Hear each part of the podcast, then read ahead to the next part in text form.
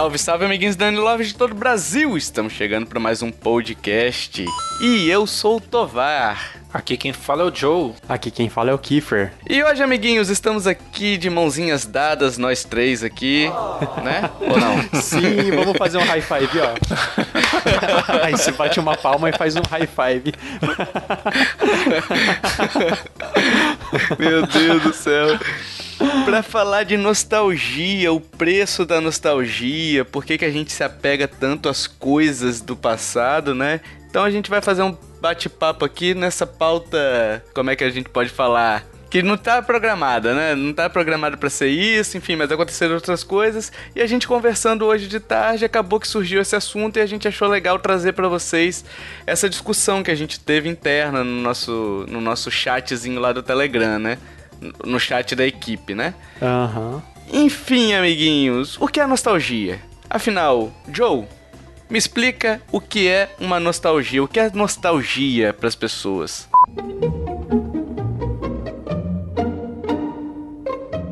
Então, nostalgia, o conceito dela significa um estado de profunda tristeza causado pela falta de algo.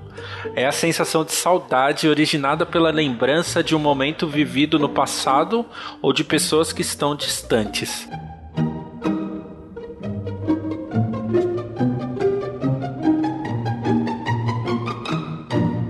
Eu agora até caiu uma lágrima aqui do meu olho de tão triste que foi isso. Profunda tristeza. Acho que não chega a ser Bom, o conceito que a gente dá atualmente de nostalgia é, não é exatamente esse, só que porque está bem mais detalhado e tal. É um conceito mais. O que a gente tem hoje, na verdade, é uma saudade, que é uhum. o que o Joe falou aí, né? É uma a saudade originada pela lembrança do momento, né? De, dos momentos, por exemplo, da nossa infância, o que a gente brincava, o que a gente jogava, enfim. E a gente associa com coisas boas, né? Uhum. É, são lembranças, na verdade. Sim. Então.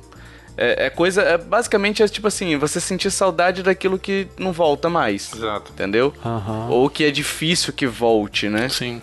Algo que é difícil que volte. É uma, é uma sensação de felicidade quando você vê aquilo que você via no passado também. É, é, exatamente. É tudo isso, é tudo isso.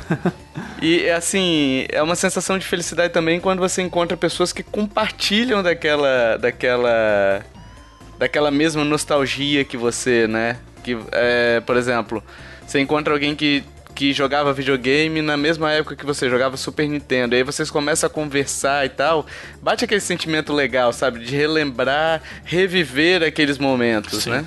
Agora, uma pergunta que eu faço para vocês é... A gente tem propriedade sobre a nostalgia, porque, uh, por exemplo, uma obra que eu consumi quando era criança ela é imutável ou ela pode ser mudada? O que, que vocês acham? É, a, a gente vai entrar mais daqui a pouco nas polêmicas. Né? A gente já começou o cast triste da nostalgia Sim. e já nas polêmicas, que já é, já é pra começar assim.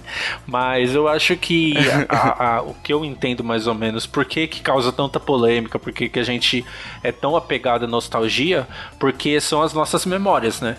Então, se eu mudo uhum. algo que a minha memória fala que é de um jeito, que às vezes fala que é bom, que na verdade nem é, e alguém muda para hoje, um, um, hoje que eu tenho uma cabeça que pode ser mais crítica, Aí eu, eu me uhum. incomodo uhum. com isso, né? É como se alguém tivesse roubando a sua memória, tivesse te falando, ó, oh, não é tão bom isso que você tá pensando, né?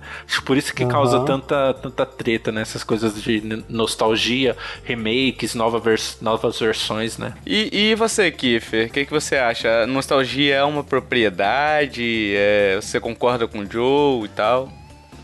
Então, é, é bem complicado falar isso, porque tem gente que tem um sentimento real de propriedade por alguma coisa nostálgica e, e isso é, um, é bem polêmico, porque às vezes a gente tem a imagem de que aquilo é tão perfeito, tão per... era, né? Tão perfeito, tão perfeito que aí chega alguém, faz um, um remake, passa um filtro para deixar mais bonito e a pessoa se sente mal por causa, uhum. por causa disso. Tem esse pensamento de propriedade, mas no eu, eu, eu ouço um outro podcast chamado GugaCast. Aí eles têm um, um quadro que é Perca ouvintes agora, pergunte-me como. A gente tá entrando nesse quadro agora. Vamos é, perder verdade. ouvintes agora. É, eu acho assim, cara, com relação à nostalgia, vamos lá. Uhum. Ela depende da mudança que ela, que ela tiver, que o pessoal tiver sobre a obra, eu acho que às vezes é muito mimimi, entendeu? A gente vai entrar em alguns daqui a pouco, mas só para deixar como base mais ou menos a nossa impressão, né?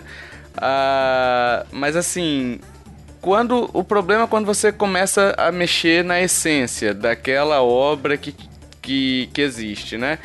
Tem, tem um caso aqui, já, já citando um caso até polêmico também, foi o caso do James Bond, é, o 007, virar, virar mulher. Teve um, um, um tempo atrás aí uma questão dessa daí, né?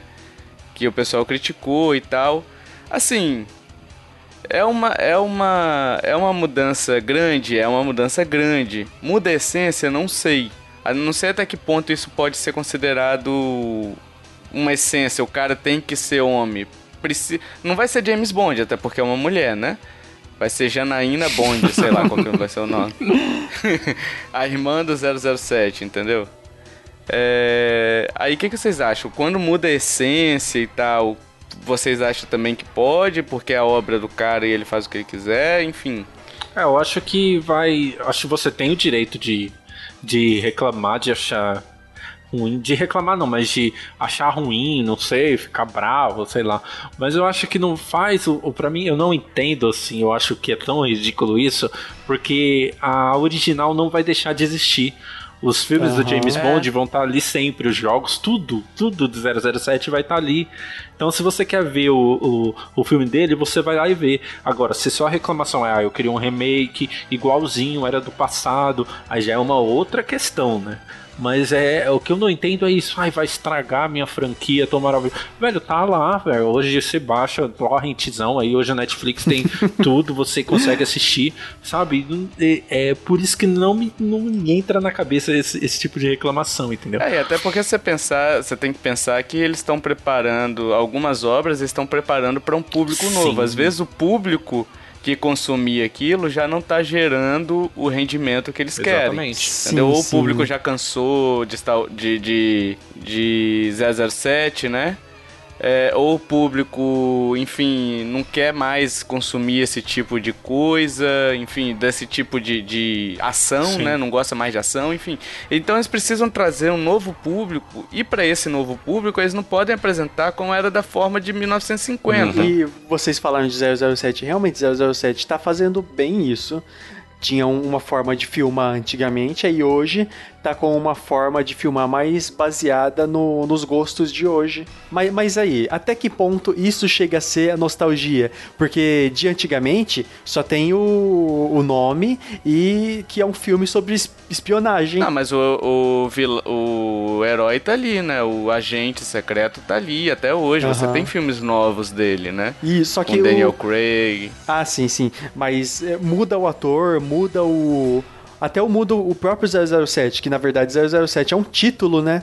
Não é o, o cara. É, é, assim, a, a, questão só pra gente entender, não entrando muito no mérito, mas por exemplo, uhum. 007, ele é um galanteador, né? Aquela coisa da mulher, não sei lá. Uhum. Aí você coloca uma mulher, aí os fãs podem reclamar, eu não acho que é justificável, mas pode reclamar de ah, a mulher não vai ter isso, não sei o que lá. Mas é igual o Tovar falou, eu acho que outro exemplo bom pra gente citar em questão de público é a nova Xirra que vai que tá, tem na Netflix, uhum. lançou alguns tempos atrás, e todo mundo reclamou quando viu o traço dela.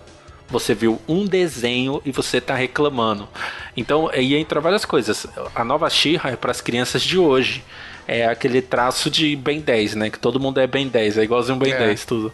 E é para as crianças de hoje. A antiga Xirra vai continuar existindo. Aliás, agora tem na Netflix. Você consegue assistir as duas se você quiser, Aí, sabe? Ó. Então, é, fica a dica, é, né? Então é. E, nossa, tá bem mais bonito também. Sim, não. Tem uns traços mais bonitos. Eu não, eu não consigo entender, não dá, não entra na minha cabeça sério. Não, porque o, antigamente o, esses desenhos eles tinham um roteiro tão podre, Isso. um roteiro tão básico Exatamente. e hoje eles conseguem fazer Isso. um roteiro que deixa alegre tanto uma criança Sim. quanto Sim. um adulto. É, seria legal uma Xirra é, sei lá, hoje com essa questão de fe feminismo, uma Xirra desconstruída que ela já era na época, algo mais uhum. filosófico, algo mais sério, seria muito legal.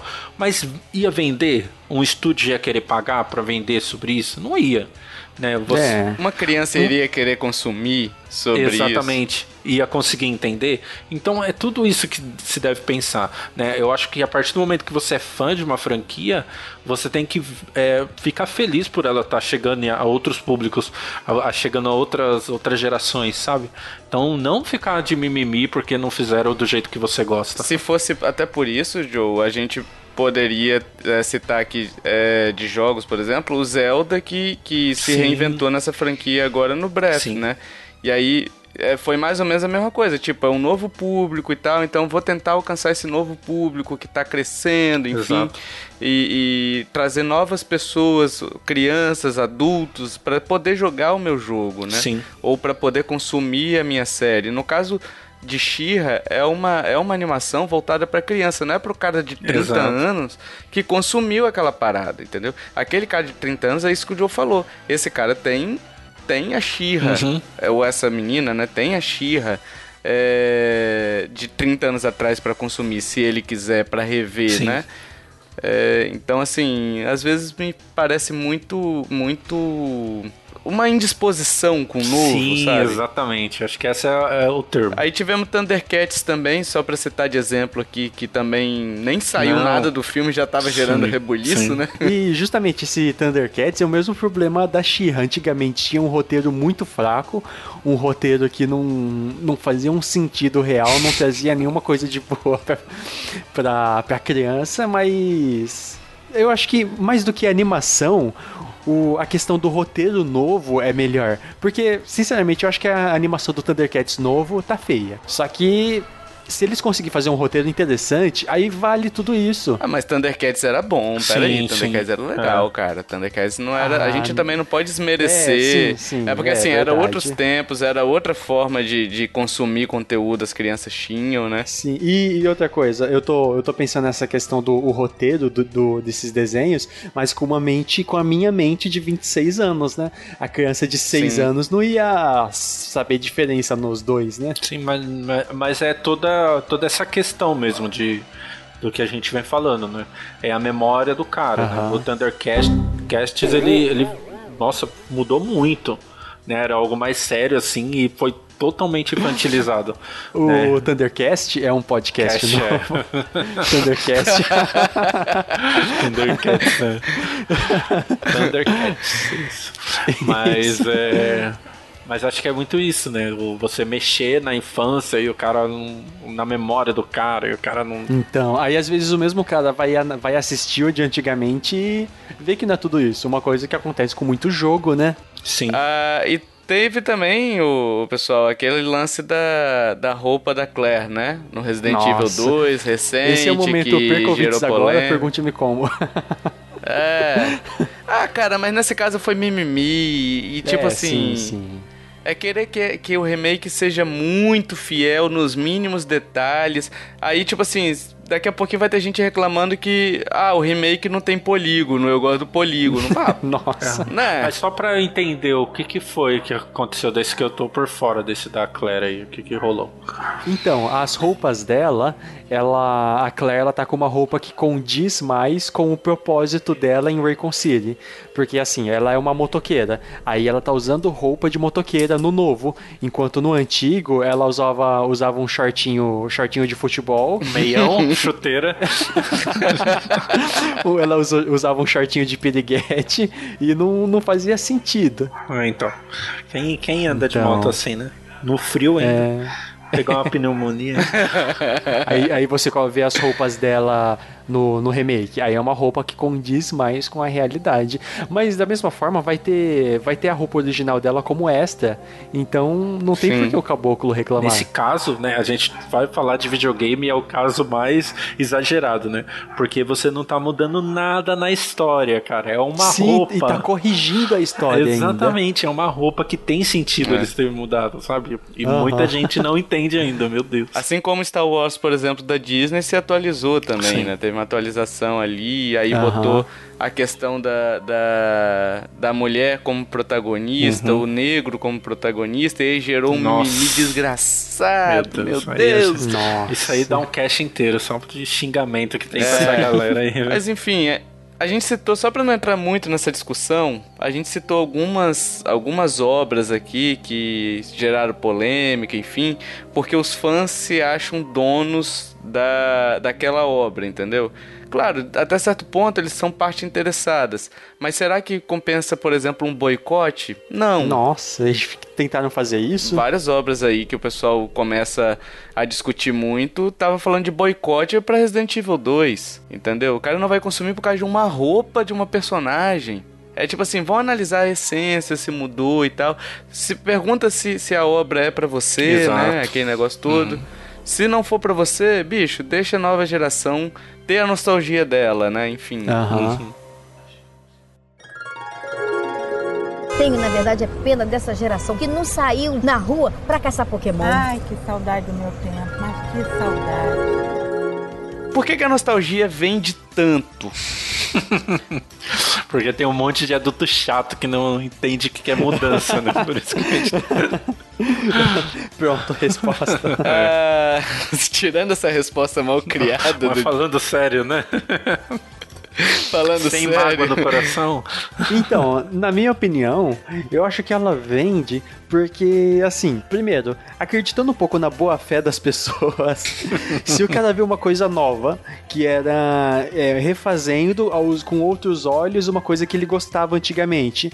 E, cara, é óbvio que ele vai querer comprar porque vai querer adquirir de alguma forma, porque é uma tanto tem a questão nostalgia, a questão de que ele está revisitando uma obra que ele já visitou anteriormente o prazer de você estar tá naquilo novamente, mas com, uma, com outros olhos, com uma nova visão, de uma forma que é, esteja mais adequada com a realidade, adequada com a tecnologia de hoje. Sim, uh, eu acho, vou até um pouquinho mais além, eu escrevi um post um, em 2016 ainda, vai ter o link no post aí, né? Uh, com relação a exatamente esse tema, né? Que eu falo o seguinte, que a, as crianças crescem, né? E aí você, as, hoje as crianças da década de 90 hoje são adultos com boleto para pagar, aquele negócio todo, né? Vida triste. Muitos com filhos, né? Vida triste, exatamente. Muitos com filhos. Então, na década de 90 você via muito muito muita propaganda de brinquedo. Hoje também tem, tá? Tem propaganda de brinquedo para todo lado mas também você vê brinquedos é, que adultos consumiram. Então, é, é aquele negócio do adulto querer compartilhar a infância dele. Entendeu? Por exemplo, se eu tenho um filho, ah, eu vou comprar esse NES Mini que lançou recente. É, para poder jogar com ele, para poder viver, para que ele tenha as mesmas memórias que eu, para que eu crie memórias nele tão, tão boas quanto as que eu tenho. É, tem, tem assim, tem uma filosofia do Walt Disney. O Walt Disney disse o seguinte: Você está morto se seu foco for somente crianças, afinal de contas, os adultos são apenas crianças crescidas. Então, a, a questão é você focar no, no adulto que é o dono do dinheiro. Quem é o dono do dinheiro é o adulto entendeu? Então, se você faz o adulto querer comprar algo, querer comprar o seu produto, é muito mais fácil do que você ter que convencer uma criança a pedir um adulto para convencer o adulto de comprar aquele negócio. Sim, com certeza. Então, por isso que eu acho que a nostalgia pega tanto, porque ela vai direto naquele, num sentimento, ela vai naquele sentimento que a gente falou no início, é, sentimento até melancólico, sentimento de saudade, e ela vai ali, fere bem ali, no âmago, sabe? Sim. E fala bem assim: me compra, relembre, vem aqui. Bicho, eu tenho um milhão de amigos aqui em casa. Tudo por quê? Porque são coisas que me remetem a. a olhar para eles me remetem à, minha infância. Então, tipo assim, é uma parada que, que eu gosto de ter, acho bacana de ter, porque me lembra. A Nintendo me convenceu só com uma imagem, a do Mario, entendeu? Ali. Paradinho, não precisou nem muito. Sim, aí tem muita, muita coisa assim. Do, eu vejo muito dos dois lados, né? Você usando o Amiibo como exemplo, é, lembra, a gente lembra do, do Amiibo do Link em 8 bits que lançaram. Que eu tenho também. Então, é, exatamente. Perdendo pro capitalismo. então, se você for pensar, é, vai, vamos pensar no, só hoje, sem pensar em nostalgia. Que sentido faz você lançar um Amiibo desse? Se você não tem um jogo atualmente que tem o link 8 bits? É tudo, é praticamente nostalgia, é só nostalgia aquele amiibo, sabe? Então é um produto feito para encarnar essa sua nostalgia, né? E, e, tem a questão também de hoje o, o, uma relação que, que a gente faz assim, que traduz bem que a criança daquela época hoje é o adulto que compra tudo, é a questão dos brinquedos, né? O tal do hominho que hoje é action figure é. e custa sei lá quantos de, de dólares e é um absurdo e aí tem de colecionador, não pode mexer, você compra para deixar na estante, né? Então acho que tem muito isso. É porque é pintado à mão pelos vietnamitas virgens. Sim, exatamente. Mas é muito isso, né? Então acho que a, a questão do mercado é, é muito. Eles acharam uma mina de ouro né? Que é essa lembrança do que, de como era a sua infância, né? E tem um termo que eu, eu não querendo entrar no, nesse assunto, porque já tá cheio de polêmica esse cast, mas tem um termo que eu uhum. ouvi num, num podcast aí de, de política, que é que o pessoal fala da ditadura, né? Que muita gente fala, ah, que a ditadura era bom. Fala, não, a pessoa não gosta da ditadura, a pessoa gosta da juventude dela, né? Então eu acho que é muito não, dessa coisa. Sim, sim. A gente não gosta do que a gente vivia, a gente gosta da época que a gente vivia isso. Tem uma questão também que, conversando assim com o Will, o Detona Will, é, a gente percebeu que a Nintendo ela entende bem o seu público, porque ela trata tão bem essa questão da nostalgia de uma forma que um jogo se torna atraente tanto para o público que tem uma idade mais infanto-juvenil, quanto para os adultos que jogaram antigamente esses jogos, que é um bem exemplo que a gente pode dar pro Super Mario Odyssey e o Breath of the Wild, que ela entendendo o seu público, ela soube trazer tanta inovação nesses dois jogos que se tornou uma coisa nova para quem jogava antigamente, jogou até uns, é, uns mais recentes, e se tornou uma coisa nova também pro gurizinho de 6 anos que ganhou um Switch e nunca jogou nenhum outro jogo, jogo da Nintendo. É uma novidade para esses dois lados. E o Mario Odyssey é um exemplo, é um exemplo muito bom de dessa nostalgia, porque também ele tem vários elementos nostálgicos sim, ali, né? sim, né? Tanto as roupas do Mario, quanto aquele, aquela questão dele entrar no cano e ficar 2D, uhum. né? Então tem uma apelaçãozinha ali. E vende por conta disso, porque tipo, o cara que tem o dinheiro é aquele negócio. Não vão vender para quem tem que pedir, vão vender para quem compra. Sim, sim. Vão vender também para quem tem que pedir. Então vende para os dois, cara é uma, é uma adaptação para os dois, é um mercado se adaptando para vender para um mercado muito mais abrangente, não só para crianças ou só para adultos, entendeu? Uhum. É, eu acho que tem, tem também esse lado, só que eu, eu falo, né? a gente brinca lá no grupo do Telegram que eu sou o menos nintendista do cash aqui de todos. A mas gente tem, brinca, mas isso não é um fato? de onde tira que brincadeira é isso, É, isso é verdade. Mas não, eu perdi alguma coisa hoje? Alguma... Mas enfim, mas é, o que não dá para qualquer pessoa, é, a gente tem que admitir é que a Nintendo sabe muito bem fazer isso. Né? O Tovar tava falando do, do Mario Odyssey e eu lembrei de, uma parte no jogo que você fica 2D, que lembra aquele primeiro Mario lá do Donkey Kong, lembra? Que é maravilhosa, hum, que sabe? É... então a Nintendo sabe muito fazer isso, né? Uma prova disso é Sim. é que a Sony, a Microsoft, todas essas outras empresas de jogos, elas tentam resgatar também esses valores dela, mas não tem o mesmo apelo, não chega nem perto do mesmo apelo da é. Nintendo, é. né? Quando ela faz alguma coisa nostálgica, ela sabe muito bem fazer isso, é, tem que se reconhecer. É, assim, a questão do, dos jogos, o é, é, que eu acho que, por exemplo, a Sony e a Microsoft são muito mais recentes, assim, Sim, né? Também. Então, uhum. por exemplo, a pessoa que, que consumiu o PlayStation 1, por exemplo, uhum. ela tem hoje uns as 25, 25, né, por aí, sei lá. O que pegou no finalzinho do PlayStation 1, Sim, né? é, eu consumi bastante o eu consumi bastante o PlayStation. O público consumiu a Nintendo ele, ele é um público que pegou muito mais fases do videogame, então é muito mais fácil de acertar com esse cara. Sim. entendeu? Para Sony e para Microsoft é mais difícil, porque eles entraram mais tarde, assim, Sim. digamos, entendeu? É, eu acho que tem um apelo, assim, só fazendo um parênteses rápido, né? Que eu, na faculdade onde eu estudo, teve um evento de games lá, que lá tem curso de jogos, e foi um cara colecionador que ele ele adorava Mega Drive, a vida dele era Mega Drive, mas ele tinha um respeito muito grande pela Nintendo, né?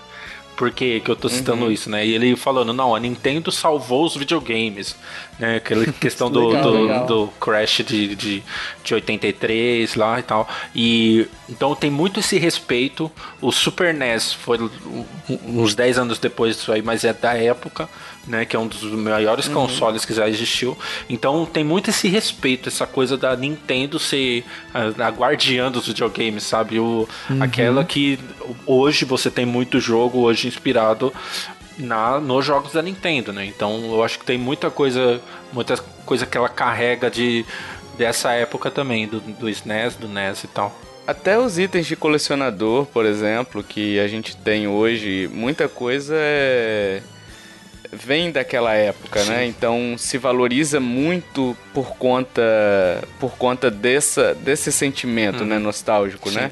Então, por exemplo, você tem fitas de raras, por exemplo, aquela do Zelda, do Ocarina of Time, né? Tem a- Uma que saiu dourada, tem uma dourada. Tem, dourada, tem né? aquela, aquela do Zelda, do primeiro Zelda lá, né? Que, A Link. do Ah, primeiro é, Zelda, sim, que é aquela sim. dourada lá que sei lá quantos Ah, mil dólares que ela sim, custa. sim. do Nintendinho, né?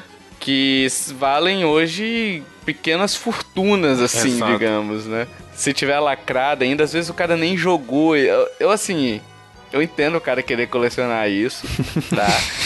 Mas, assim, eu, eu nunca faria isso, porque pra mim é um crime inafiançável o cara não abrir o jogo, velho. Nossa, isso é demais. Tá ali a fita pra jogar, cara. O jogo foi feito pra, foi feito pra ser jogado, cara. Tá no plástico Pelo menos ainda. uma vez. Sim. Tá no plástico.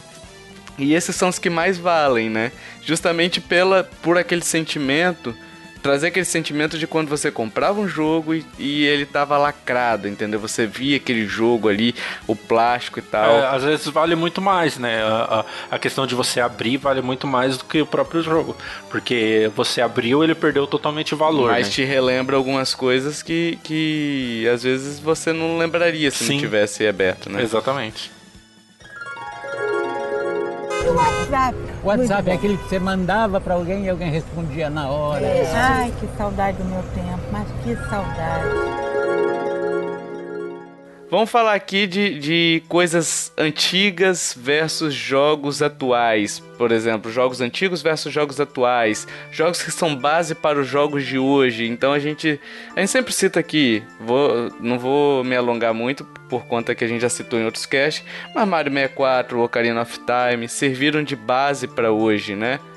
E a gente estava até falando, não lembro onde eu estava falando sobre isso com alguém que que ele falou bem assim: "Ah, eu não acho que alguma pessoa, desculpe ouvinte se foi você, mas tava falando assim que não acha que o Zelda Ocarina of Time tem tanta relevância porque ele não enxerga tanto dele hoje nos videogames.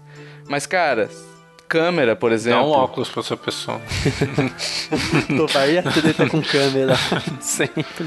Não, não, a questão da câmera, Sim. de, de você saber usar o 3D Ah, e sim, ainda é mais verdade, naquele verdade. momento.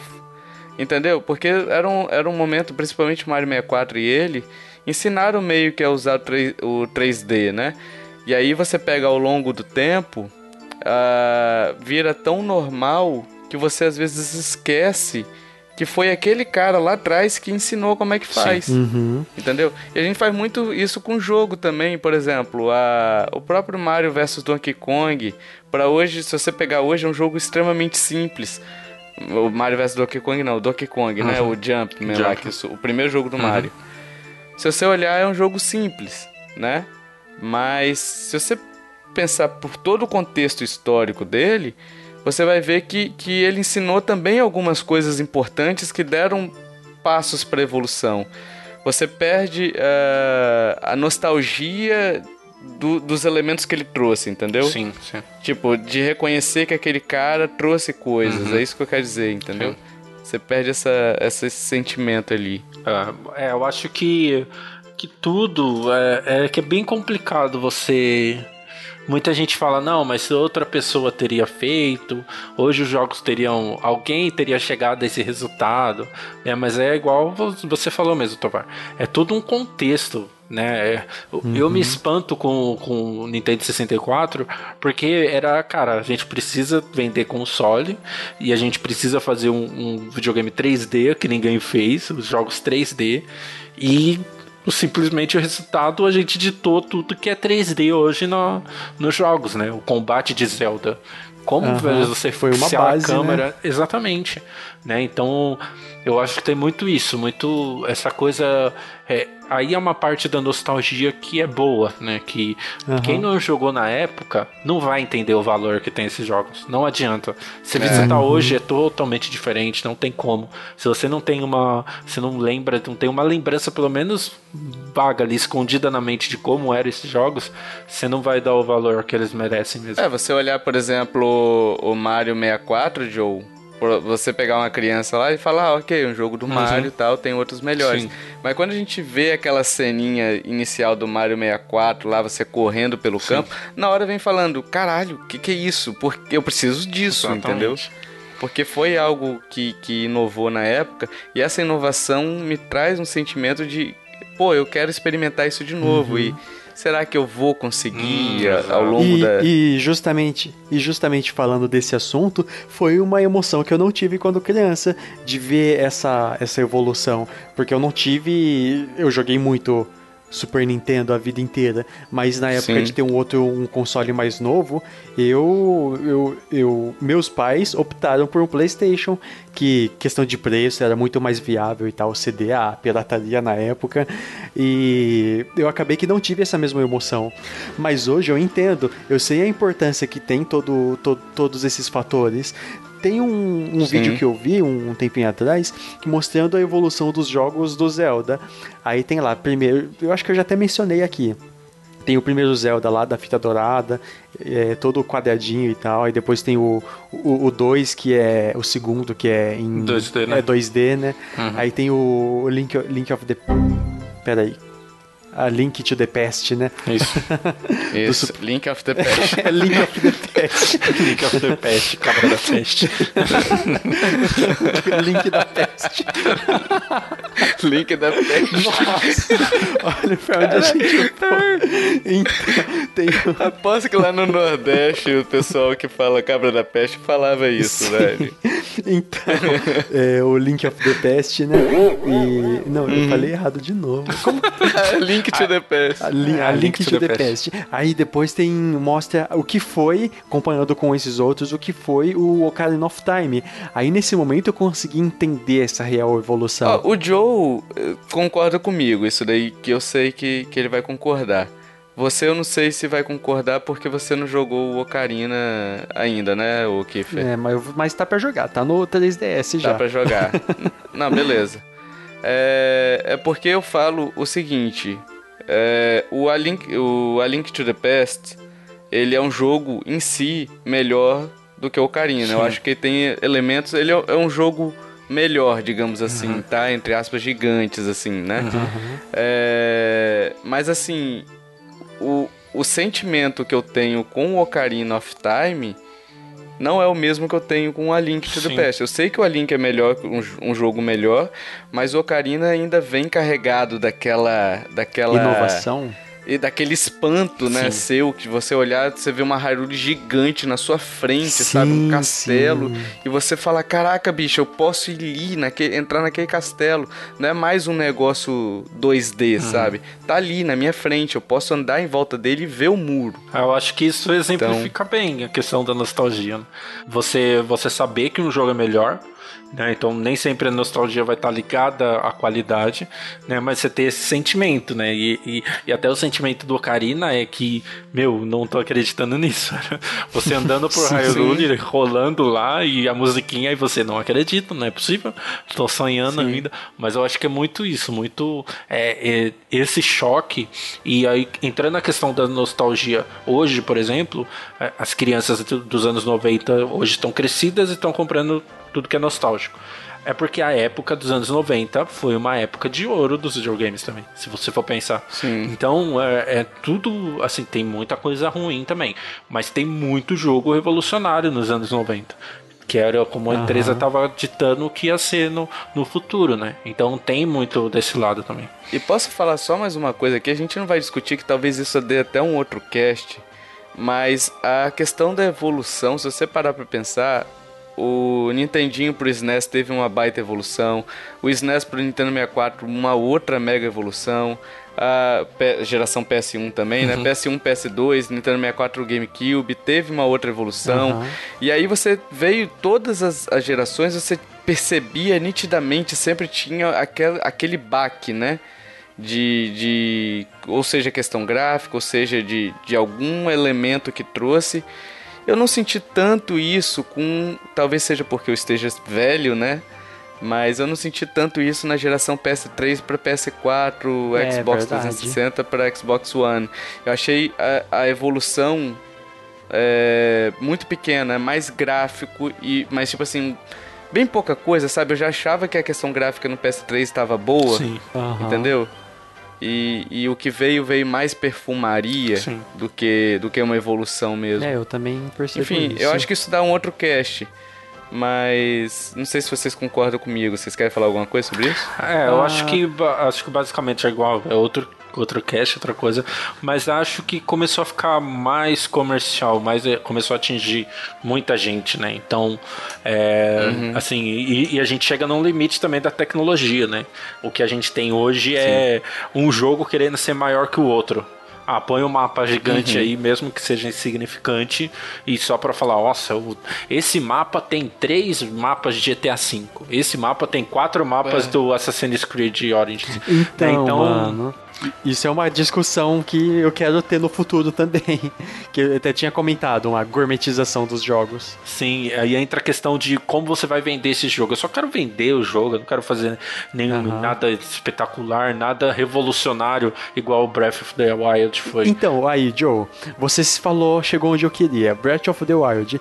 Tá, a mesma, o mesmo sentimento que você, Joe, pequeno, você pequeno Joe, você pequeno Tovar tiveram quando ligaram o Ocarina of Time, será que o, o pequeno Enzo, quando ligou o seu Breath of the Wild, teve essa mesma sensação? Porque aí o garotinho... Enzo. Então, o garotinho de, de 15 anos que cresceu a vida toda jogando os jogos dos anos 2000. Aí ele pega, sei lá, um, um Sonic mais recente, um Mario Galaxy. Aí se ele joga um GTA também, aí ele vai e chega no Breath of the Wild. Será que os olhos dele brilharam igual os nossos brilharam naquela época? Será que foi tudo isso pra eles, igual foi tudo isso pra nós? Olha, é, eu não sei o Enzo, mas eu brilhei do mesmo jeito que eu brilhei quando eu joguei o Sim, Ocarina of eu Time. também, eu também, até então. mais. Mas é, é, realmente é, é a de se pensar, assim, né? Que Será que vai ter um, um ponto em que eles vão ter esse mesmo sentimento? É, é triste isso, não é? sim, sim. eu- é triste porque eu acho que não. Eu acho que não. né? É, eu acho então. que. Porque hoje você tem. Você tem, igual o Tovar falou, hoje você tem acesso a Netflix, YouTube, é, um, é um, uma chuva de informações. Né? Você não tem aquele, aquele momento Aham. de você chegar da escola, ligar seu videogame e ficar só ali a vida inteira, sabe? E às vezes sair na rua pra brincar, esse tipo de coisa. Hoje você tem muita informação e assim, eu não vejo hoje é, crianças com 10 anos, por exemplo, jogando um Breath of the Wild. Assim, se Não, difícil, interessando. difícil. Ela tá no tablet ali, no, no Felipe Neto, ou tá no Minecraft, sabe? E, e assim, é, é uma Ou questão. tá assistindo Minecraft no YouTube, né? Exatamente, É. com o Felipe Neto jogando. Neto, O Felipe Neto joga Minecraft? Sei lá. Sei Deve lá, ter eu com o vídeo dele jogando. Mas, mas eu acho que. Jogando Minecraft na banheira. Sim, sim. Mas, mas assim, é, é a questão. É, igual a gente tava falando antes aqui no ar. Se Minecraft e Fortnite forem esses jogos nostálgicos para essa criançada, fazer o quê, né? Vai, vai ser É, assim, né? sim. Entendeu? Tem os E- seus méritos também, tem né? isso, não, com certeza, tem muitos seus méritos, né?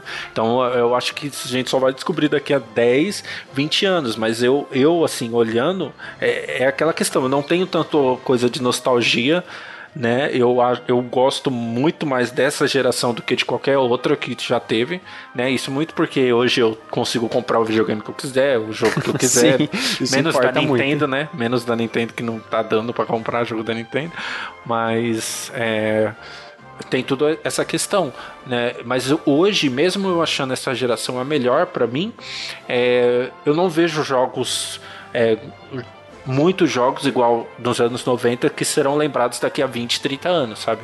Você não tem um Chrono Trigger, você não tem um Final Fantasy VII, o peso desses jogos, sabe? Hoje eu acho que tá bem menos. Você tem jogos muito bons, mas bem menos do que daquela época, sabe? Pensando por esse lado, eu concordo contigo também, Joe. Tá, tá. É porque eu tava até falando hoje com o Will lá. É que pra mim tá tudo muito parecido, sabe? Então, tipo, é, é tudo assim, pô, já vi isso antes, eu já vi isso antes, eu já vi isso antes, tu sabe? Talvez seja eu ficando velho também, né? Mas assim, eu não consigo ver é, um jogo também que se destaque tanto assim. Talvez um Minecraft no futuro gere uma nostalgia, porque ele, pra, pra essa criançada nova, eu vi algum podcast alguém falando, não sei se foi o Nerdcast, eu acho que foi o próprio Jovem Nerd que falou, que é o Lego pra eles, é o Lego eletrônico. O que o Lego representou pra gente é o Minecraft pra eles, entendeu? Aham. O 99 Vidas teve uma discussão disso também, uma discussão bem, bem interessante. Aí, hoje, igual o Lego formou engenheiros hoje, o Minecraft vai formar engenheiros amanhã. Aí é um mérito do Vai, caramba. Vai sim, Kiffer. Que- que- É, apelando, né? Eu acho que, tipo, É. da, da mesma forma que a gente começou o cast criticando a galera, não, que a minha nostalgia, não sei o que lá, é, é o que eu falei, a gente não pode criticar se a galera tiver essa nostalgia com Minecraft, né? Ah, não é o melhor Sim, jogo, mas sim. é um fenômeno social. né? É um jogo que Sim, mudou sim, muitos demais. paradigmas, né? No Minecraft, o próprio Fortnite agora esse ano. Então são jogos que, assim, tem um impacto social muito grande, né?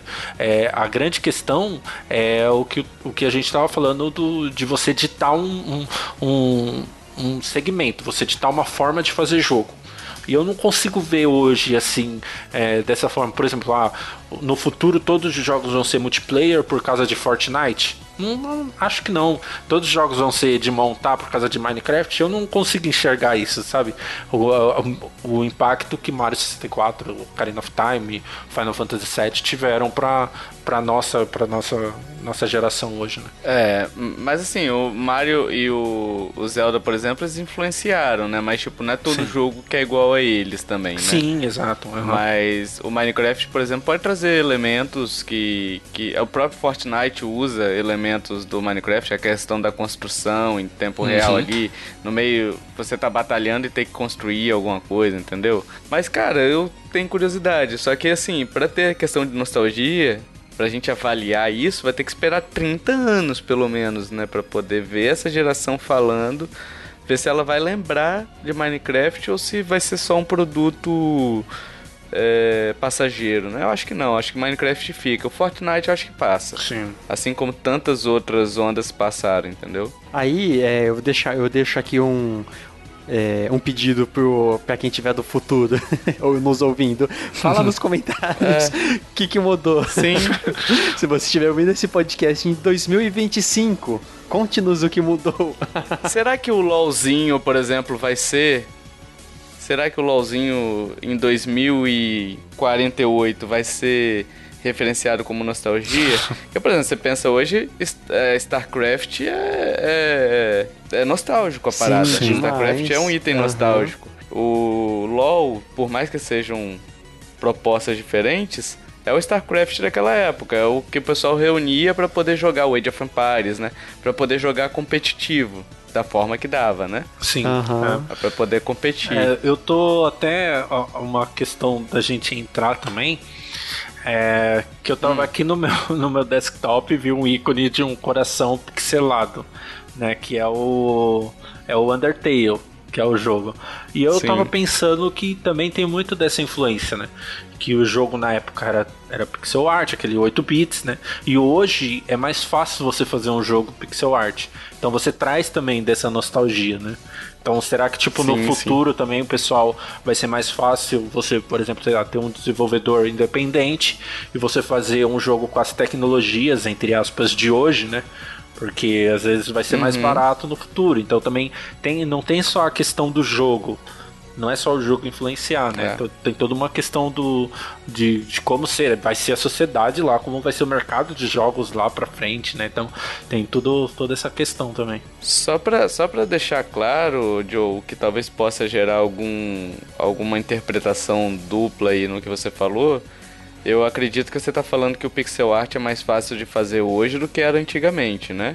Não que o pixel art seja fácil Não, não, não, de fazer. não, pelo, pelo amor de Deus, ainda Ah, bem que você é, falou eu isso. entendi é. o que você, é, eu entendi o que você falou também, então vai, eu entendi, entendi certo. É, então, porque não, não que seja fácil hoje, é que ele é mais acessível, né?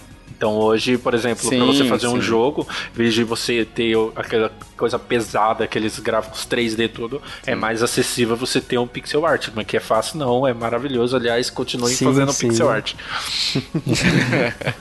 É porque poderia gerar essa interpretação, Sim, então verdade. só pra explicar mesmo que não é, não é algo fácil pra você fazer animação e tal, você tem que fazer quadro a quadro, é um negócio Ali- complicado. aliás, eu até tô pensando aqui que, na verdade, ele é mais artístico do que muito jogo, né? Que já vem com a engine Sim. pronta, você só põe o cenário lá e muda algumas coisas e. a textura você já tem pronta, a Sim, maioria delas, exatamente. né? Então- do jogo 3D. Aham, é, ele é mais artístico mesmo. E às Sim, vezes então. consegue ser até mais bonito quando bem trabalhado. Sim, sim, exatamente. Porque o Stardew Valley, ele também é um. Nossa, ele é muito bonito. Sim.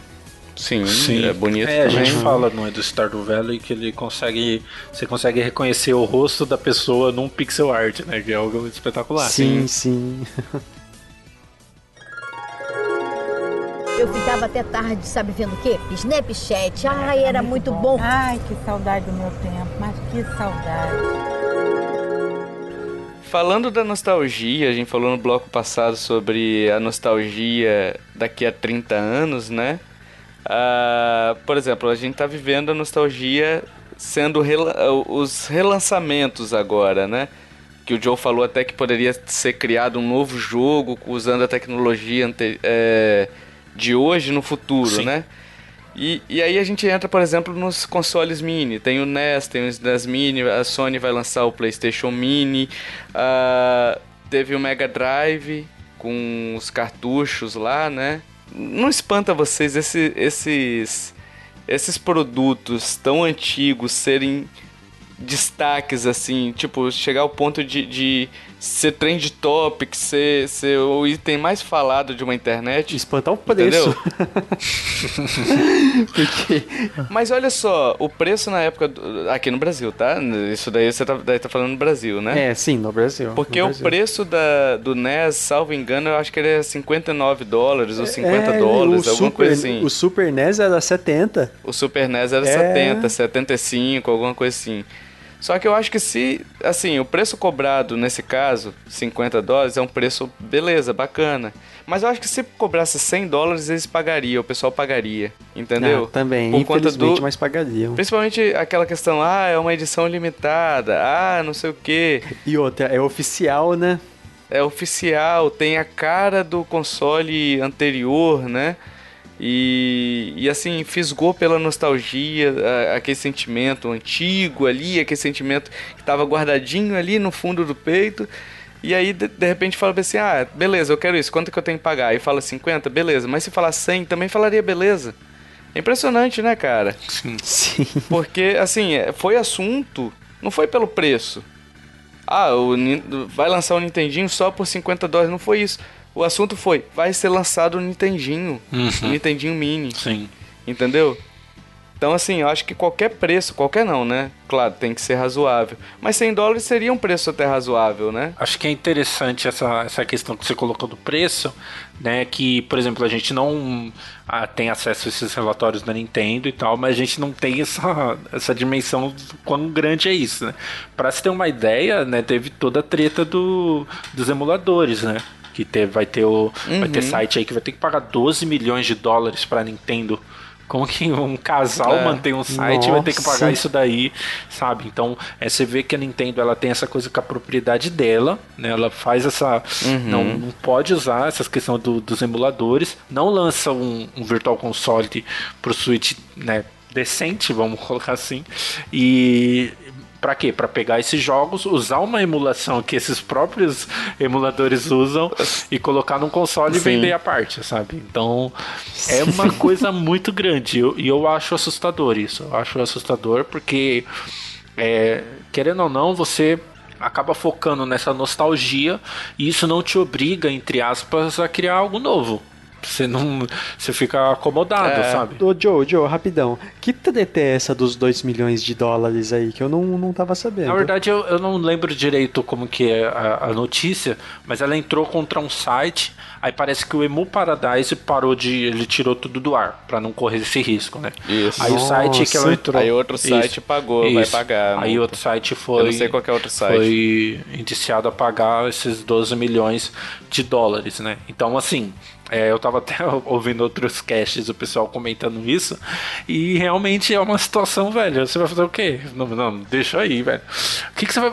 o que, que a gente faria? Eu vou fazer a mesma pergunta que eu ouvi em outro podcast.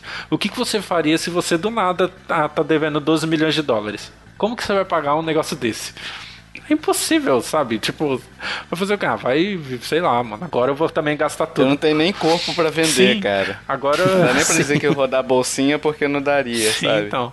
Então, é é só pra se ter uma ideia do tamanho do. a dimensão do negócio, sabe? É. E quanto que esse mercado é valioso. Então, é. Que eu, é eu o mesmo acho esquema daquele. Aquele AMR2, Another Metroid Remake, alguma coisa assim. Que eles deram Na hora um caiu. seed, é, e o cara teve que fazer. Por mais que o jogo tava bom, o jogo tava bonito. É, eu acho que é, é importante pegar esse, essa questão do quão isso é perigoso, né? Que, e como as empresas tratam diferente também, né? Porque é, é a questão assim, a Nintendo ela pode, ela pode, entre aspas, ela tem esse poder por causa da, da magia que a gente já falou aqui, e então ela vai cobrar, ela vai estar em cima. A SEGA, por exemplo, ela contratou a galera que fazia os jogos lá dela para fazer o Sonic Mania. Assim, foi uma atitude legal, só que é, é esse desespero pela nostalgia. Meu ano não tá dando certo, Sim. então vamos fazer o que deu certo. E é um baita de jogo, sabe? Então, assim, pra, Sim, pra gente ter uma ideia do quão grande é esse mercado, e é igual eu falei, eu. Eu acho preocupante, porque você acaba se acomodando, você acaba não tendo nada novo, né? Você sempre vai ficar se baseando nessa nostalgia e vendendo esses jogos de 20 anos atrás. Né? Ou fazendo remakes, Sim. né? Sim, aí a gal- galera reclama, aí você desfaz umas coisinhas e fi- fica nesse loop infinito. Eu gosto dos remakes, né? Até, enfim, esses relançamentos e tal. Mas eu também concordo com o Joe nesse ponto, de que você acaba se acomodando com um negócio que, tipo, ah, vou vender aqui, vou fazer esse remake, ou vou relançar esse jogo, e a galera vai gostar, vai pagar e tal, então tô tranquilo. Pra poder continuar fazendo isso, enquanto tiver dinheiro rolando, eu vou fazendo isso, né? E aí você acaba não criando. E, e aí o que acontece? Esse sentimento de nostalgia acaba ficando parado, né?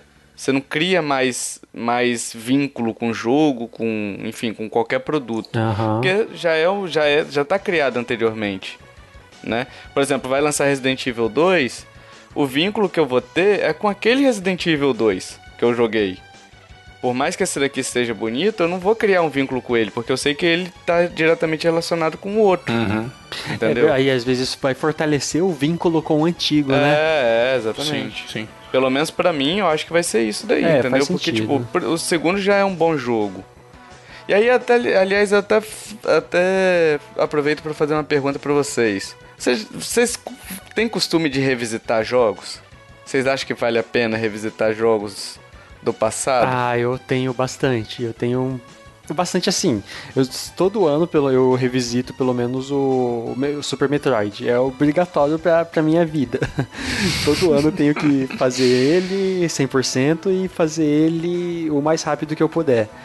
E eu tenho isso com Resident Sim. Evil 4 também. Mas principalmente o a da franquia Metroid. Mas, por exemplo, ah, o Metroid. A Metroid até que é um jogo bem redondinho, assim, né? Pelo menos eu joguei recentemente e tá redondinho. Ah, mas assim, você tem alguns problemas nos jogos antigos e até eu queria abrir já uma outra discussão também com relação ao, por exemplo, o Mega Man, aquela Mega Man X Collection, né? Aham. que é, é Legacy, alguma coisa assim, é um- alguma coleção dessas loucas. Eles refizeram algumas partes ali, né, do jogo, não sei se foi um remake completo, o que, que foi feito, não, né? ele não, é um re- não chega nem a ser um remake, é só um. É é um- emulado só. né? Sim, sim. Mas eles mantiveram alguma, alguns problemas da jogabilidade Sim, também, né? mantiveram. Mantiveram. Sim. É, dos delays e tal, que talvez desse pra ser corrigido. Mas aí é aquele negócio, se eles lançam corrigindo isso, o pessoal que jogou antigamente iria falar: "Ah, mas não sei o que, eu queria esse eu queria aquele probleminha que tinha". Jogar em 12 frames por segundo. É, o, esse Mega Man X tem alguns probleminhas ali na jogabilidade dele. Ainda Ele tem. não é um jogo 100% redondinho. Sim. Vocês acham que compensa manter esse tipo de coisa numa revisitação ou num remake? Vocês acham que compensa manter esse tipo de, de, de artifício, enfim, de problema no jogo, só pra manter aquele sentimento é, que você tinha antigamente? Ou acha que já é demais? Eu acho que aí eu, eu acho muito, muito ruim isso, né? O, o caso com o Mega Man eu fui jogar porque eu não gostava tanto, né, na, na época. E eu falei, ah, vou jogar, vai estar refinado, vai estar mais legal, porque muita gente fala bem do jogo, mas eu tinha problema com a jogabilidade. Fui, fui jogar e tava do mesmo jeito que, que, que era no SNES e tal. E aí eu deixei de lado, né? E assim, me impediu porque eu tava no hype do Mega Man 11. Tipo, eu queria, ah, vou jogar os novos tudo, né? Com uma jogabilidade mais refinada. Eu vou pegar o 11. Não peguei o 11, não peguei os novos que eu joguei na casa de um amigo. É, e eu vi depois a galera, uma análise. E assim, a, a maioria falando, ah, então, é, é realmente, né? É, tal Mega Man era, era ruim, ou era ruim, esse era ruim, esse também era ruim, e tal era bom, continua bom. Sabe, não mudou nada na vida da É, não pessoa. mudou. Aí, isso, será que foi um, um erro da Capcom? Porque ela fez totalmente pro público antigo, não é, não é um jogo pro público novo. Não, é, não é mesmo. O 11 é, pro será que novo, né? um erro? Isso, o 11, O- o 11 é pro novo. É, até que é. Mas esses Legacy Collection realmente não. Sim. É, é até meio frustrante, porque você pega o Mega Man 4, por- o X4, por exemplo, que eu joguei demais, demais na minha infância. E tinha muito problema de frame. Por mais que o jogo também estivesse bonitinho, tinha muito problema de frame. E eles poderiam dar uma opção para para as duas pessoas, as pessoas que querem continuar jogando igual antigamente, com efeito da tela de tubo, ou uma pessoa que quer jogar com o jogo mais refinado. Eu, eu não comprei essa Legacy Collection, o- a X, porque eu. Nossa, eu joguei pra caramba. Eu não comprei ela por causa disso. Porque eu ia ter a mesma experiência do passado e. A mesma frustração do passado que eu tinha também. Sim, então, foi, é meio isso. Assim, na minha bolha de Twitter, eu tenho muita gente que gosta de Mega Man, né? E quando lançou, eu vi muita gente falando. Sabe, eu não vi uma pessoa empolgada assim, nossa, lançou É, o Mega. então. Tô lembrando da minha infância. Não, eu vi pessoas, por exemplo, X4 é um dos melhores, é isso, não é? Que é um dos melhores? Isso, da, da série X. Isso, aí acho que o X6 é um dos piores, eu não, Aham. não sei. Aí você vê a E- crítica continua, Sim, não mudou é, nada. Aí mesmo, ah, o X4 realmente é muito bom, é como eu lembrava, e o X6 continua uma merda, eu só me decepciono. sabe, pra que aqui lançar um remake se não vai mudar a opinião da pessoa, sabe? Então, Ah, é, mas aí se não é remake, né? é, um, é uma nova versão, né? Um, sei lá. Uma nova versão. Aí, sim. nesse assunto, tem uma Porte. outra treta, que eu, nossa, eu fiquei super indignado. Tem o, o Mega Man 8. O Mega Man 8 pra Playstation é redondinho, ele não tem pro- problema... Nossa, é um, o melhor Mega Man que existe é o Mega Man 8. Aí eles vão, lançam o 9 e o 10 com o des- desenho antigo. Mano, Hum, eu- nossa, eu fiquei é. tão pé da vida quando vi isso, porque o, o, o 8 tava tão O bonito. próprio Mega Man X tem uma versão também de aquela de PSP, né? Que é mais bonita também, né? Que é o Isso, ela Maverick tá bonitinha. Hunter. aham. Aí eles poderiam ter lançado essa versão em vez da, da mais antiga. Só que aí corre o risco da corre o risco da, da pergunta que eu fiz. Por isso que eu abri essa discussão. Porque quando você faz isso, você obriga o cara a revisitar um jogo da forma como ele era. Ah, entendi. Só que às vezes o jogo não é tão bom quanto você lembra dele. Exatamente. Então, por exemplo, eu jogo o Mega Man, o Mega Man X, da época que eu jogava lá, eu não percebia os problemas que eu percebo hoje. Aham. Só que hoje, com a evolução dos games e tal, que a evolução natural, quando eu pego o Mega Man X, eu vejo que tem problema. Sim. E aí, será que compensa você manter simplesmente pelo fator nostálgico? Eu acho que não. Se der pra tirar, beleza. Agora, se é uma parada que tá dentro do código ali e ela já não tem mais acesso àquele código, enfim, tá compilado e ela perdeu o código fonte que ela não pode mexer, aí beleza, vida que segue, lança assim mesmo, né? É, eu, é, eu acho que é bem nessa linha. Quando começa a ser algo muito comercial, sabe? Ah, ah, não, videogame é algo comercial, não, não tem essa. Mas assim, quando você vê na. O cara esfrega na sua cara, ó, eu só quero ganhar o seu dinheiro, ô trouxa. Então é Sim. aí é, eu acho que é muito errado, sabe? Essa, ah, vou vender um jogo só pra relembrar, só pra dar essa, essa sensação pras pessoas, relembrar até dos momentos que ela passava raiva. Então é, é bem, eu acho bem, bem esquisito, bem, bem ruim. O que a Eidos fez com o Tomb Raider ficou, ficou legal. Sim, não, mas, Mas- aí é um, é um remake, né? Um, Não, é um reboot, na verdade, né? É o reboot, né? É, reboot. E aí não chega nem a ser nostalgia, é uma evolução mesmo. É, né? então, é, é interessante, o- eu acho que o exemplo do Tomb Raider é assim o, o mais o aclamado que você pode relembrar e, e situar ele nessa geração, né? Mas um que eu lembrei, assim, que já tem já dois remakes, né? Que é um remaster e um remaker, é o Shadow of Colossus, né? Que eu não joguei ainda, mas falam que o- esse de PS4 traz alguns recursos, por exemplo, a foto, né, que já tem nos, nesses jogos, não sei se mudou alguma coisa em, em jogabilidade, né, mas ele já traz uma coisinha a mais, né. Sim. É, cara, isso daí ficou legal, sabe? Tipo, eu joguei porque eu sou fã, né, do, do PlayStation 2, da- do, jogo do PlayStation 2. É, tem alguns problemas ainda de jogabilidade esse jogo, né? Tipo, alguns problemas que hoje não dá pra passar, sabe? Você. a- o controle da câmera. É aquele negócio que eu sempre falo, a câmera é o básico, sabe? Têm algum probleminha. Não chega a ser igual The Last Guardian, que é insustentável de jogar. Mas ele tem alguns probleminhas ali no controle, da visualização, quando você tá no bicho lá, às vezes se perde, enfim. Mas aí pra você o Shadow of Colossus teve essa sensação de nostalgia, não os problemas não atrapalharam, não. É porque assim, não chega a ser uma nostalgia, porque é um jogo que eu joguei recentemente. Assim, eu joguei ele em 2009, 2010. Eu joguei ele tardiamente. Quando eu, eu joguei ele, eu acho que. É, foi 2009, antes um pouco de eu comprar meu Wii, que eu comprei em 2009. Ah, então, assim, eu joguei ele muito tarde. Então tem o que? 9 anos só. Então não é um sentimento de nostalgia, é um sentimento só que eu rejoguei um grande jogo que eu gosto muito Sim, entendeu? Num gráfico melhor. Mas me ganhou assim, me ganhou pelo, pelo fato de eu ter jogado antes e ter gostado muito e querer jogar de novo. Já que eu não tenho PlayStation 2 é, para rejogar, pelo menos o PlayStation 4 me permite, né? Ah, então eu acho que nesse caso é um bom, um bom uso da nostalgia. Porque. Sim, E, e o mesmo uso da nostalgia que o Wind Waker fez, né? O Zelda Wind Sim. Waker. Pegou um jogo, deu um, um tapa na qualidade, colocou o negócio de foto lá e Sim. ficou bom.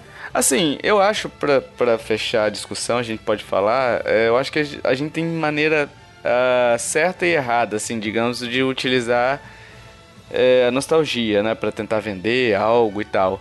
É, por exemplo, se você tenta utilizar pra criar um produto novo e moderno, como a gente falou ah, da Shira, né? E mantendo as características ali, mantendo a essência e tal, eu acho que você, você consegue criar um novo vínculo com um novo público. É, aquele cara que já é fã, se ele não tiver esse, esse ranço de ah não, mexeu na minha franquia aqui, isso daqui é inaceitável, e ele experimentar, às vezes ele vai gostar também, Uhum. né? E ele vai ganhar dinheiro com aquilo, com a nostalgia também. E tá legal, tipo, é bom você reviver esse tipo de coisa. Não é, não é errado você vender, usar nostalgia para vender. Cara, eu me amarro, é o que eu falei, eu tenho meu, meus amigos ali e, cara, olhar para eles me traz um, um, um, sentimento legal, entendeu? Eu gosto deles ali. Sim. E eu paguei por eles. A Nintendo ganhou dinheiro de mim ali. Não né? foi pouco, né? Não. Então, assim, se, é, se, ela, se a empresa te oferece isso com um preço justo, não acho que tenha problema nenhum. Um, um, exemplo que eu cito sempre é, por exemplo, a SEGA trouxe o Mega Drive de novo, né? O relançamento. Se ela tivesse botado um HDMI ali, seria muito melhor. Porque hoje me impede você ter aqueles cabinhos. Sim. É, eu acho que elas, elas usam essa desculpa, por exemplo, ah, não quero gastar com cabo HDMI. Ah, então vamos lançar do jeito que era antigamente para dar essa nostalgia. É balela, é só desculpa, sabe? É. Eu acho que o essencial hoje é, é, é, isso que o Thor falou. Hoje você tem que se adaptar ao que é hoje o mercado. Né? Toda TV tem HDMI. Lança um HDMI, lança um, um, um menu para você alterar tamanho, para você deixar tudo bonitinho, sabe? Assim você vai uhum. é, trazer essa nostalgia para o adulto que jogou na infância, você vai conquistar um público que são as crianças, a pessoa vai, a criança vai entender o que era um jogo nessa época, sabe? Mas eu, eu não vejo uhum. esse, essa exploração, entre aspas, da, da nostalgia com essa preocupação, sabe? É, lança qualquer uhum. coisa aí, não custa muita coisa mesmo. A propriedade é tudo nossa, são jogos já lançados. Pega um emulador aí e, e lança, porque porque não vai custar tanto, então o que vender pra gente é lucro, sabe? Então eu, eu vejo muito isso, esses consoles mini, essa, esses jogos assim vendidos, esses esportes feitos de qualquer jeito e vendido por 20 dólares, 30 dólares, sabe? Entendi então, muito. Eu, eu acho que isso é muito, muito complicado e é, e é, preocupante, né? Eu acho que nessa parte eu acho preocupante. Então. Uhum. Olha, eu quero ver se eles teriam resistência para esperar 5 segundos para fechar a propaganda antes de um vídeo do, do, do, YouTube carregar. Ai, que saudade do meu tempo, mas que saudade. Hoje não teremos indicações, meus amigos. Hoje a gente vai só fazer uma homenagem rápida aqui ao senhor criador de tantos heróis, né? Que fizeram parte da nossa infância, da nossa adolescência, da nossa vida adulta, por que não, né? Uhum. Que é o Stan Lee que morreu recentemente, faleceu, né? Uhum. É, 95 anos, já era um senhorzinho, já passava por alguns problemas, né? E criou Spider-Man, criou Hulk, criou todos os Vingadores que a gente vê no cinema hoje, fazem bilhões aí, uhum, né? Tudo mérito E fez dele. muitos jogos. É, e, fez e, e os heróis dele fizeram parte de muitos jogos que marcaram nossa infância, jogos de luta, jogos de beat'em up, né? E revistas em quadrinhos também e jogos, por exemplo, que estão concorrendo esse ano ao Game of the Year, né, que é o, o Spider-Man. Então, assim, uma obra, o cara virou uma lenda em vida, né? Então, muita gente ficou triste. Eu, pessoalmente, fiquei triste com a, com a morte dele, né? Mas entendo que é, faz parte da vida, a gente nasce, cresce, reproduz e morre, né? Sim. Sim é, eu acho que é o, tito, o nosso tema meio que caiu assim, meio a gente decidiu na hora e não teve nada a ver, mas tem muito a ver com isso, né? A gente falou de você conhecer como as coisas surgiram, conhecer o passado, e tá aí um cara uhum. que ditou tudo que é sobre super-heróis hoje. Né, o cara ele ele que mostrou como que se faz é, uma história de super-heróis. Então, se for atrás É, ele e o Kirby sim, ali, sim. né, que trabalharam juntos, uhum. enfim. Não Kirby personagem, né? É, não, não, não. E também esse assunto de nostalgia, ele é o pai de muita nostalgia de hoje. Exatamente. Quadrinho, exatamente. enfim, muita coisa vem dele, né? E desenhos que eu assistia na infância, por exemplo, assistia aqui Spider-Man, assistia o X-Men clássico. Então, assim, muita coisa passou pela, pela mão dele e ele nos deixou, faz parte, né? Mas fica aí nossa singela homenagem a ele é, por tantas obras que ele criou aí, né? Algumas ruins também, Sim, faz parte, mas... o cara também não é perfeito, né? Mas é um grande cara que nos deixa aí nesse ano de 2018. Isso aí. Isso aí. E agora, meus amigos, a gente quer saber sua opinião sobre a nostalgia. Se você discorda de algo, pode falar se você concorda com alguma coisa que a gente disse e gostaria de detalhar mais sobre. Lembrou de algum caso específico que a gente não citou aqui, até porque o tempo é bem limitado, né, pra gente ficar falando. É, mas deixa aí nos comentários, a gente vai adorar ver as participações de vocês. E a gente vai comentar, vai participar também, a gente vai fazer uma discussão bacana, que é sempre bom, né? Quando vocês trazem novos argumentos para complementar esse cast. E a gente também tá pedindo, amiguinhos, é, review no iTunes e agregadores de podcasts que permitam é, avaliações, né? Isso é importante pra gente, para aparecer quando você dá aquelas cinco estrelinhas bonitas ali pra gente e, e dá aquele depoimento, né? Tipo Orkut, né? Mal conheço esse podcast, já considero paca, sabe? Você deixa lá. Orkut é um negócio nostálgico. Exatamente. Aí, sim, é Falando sim. de nostalgia, viu? Sim. Você deixava lá aqueles depoimentos. Então façam mesmo com esse podcastzinho ali no iTunes ou nos agregadores que permitirem, né? Uhum. É, Todas as nossas formas de contato, e-mail, redes sociais, estão no link, nos links do post. Todos os links citados aqui, se teve algum, acho que teve só o post, né, que eu falei. É, tá, tá no link do post também. E se você quiser entrar no nosso grupo do Telegram, é só falar falar com a gente, diz assim, ó, como é que eu entro no grupo Telegram? Eu vou mandar pra vocês, ou o Joe vai mandar pra vocês, ou o Keith, ou enfim, qualquer um que esteja lá, vai mandar pra vocês como é que entra no grupo direitinho, é rapidinho, é só, basicamente é só mandar seu nome de usuário do Telegram, que a gente insere você lá numa boa. E se você curtiu esse cast, meus amiguinhos, compartilha, ajuda a divulgar, chame papai, chame mamãe, chame vovô, chame vovó, chame Stan Lee, aí ó, Isso. em alma, Uhum. pra ouvir com você, né? Isso aí. O Spider-Man, o X-Men, os Cavaleiros Zodíaco, que não é dele, mas enfim, Nossa, tô pensando em coisas nostálgicas. tô pensando pra ouvir coisas nostálgicas, né? É, enfim, chama todo mundo aí pra ouvir esse podcast e, e ajuda a gente a divulgar, né? Esse trabalho aqui. Cada vez que vocês compartilham ou mencionam a gente, dá um gás pra gente continuar aqui trabalhando. Isso aí. E dito isso, meus amiguinhos, até o próximo podcast. Valeu, tchau, tchau. Falou. Falou.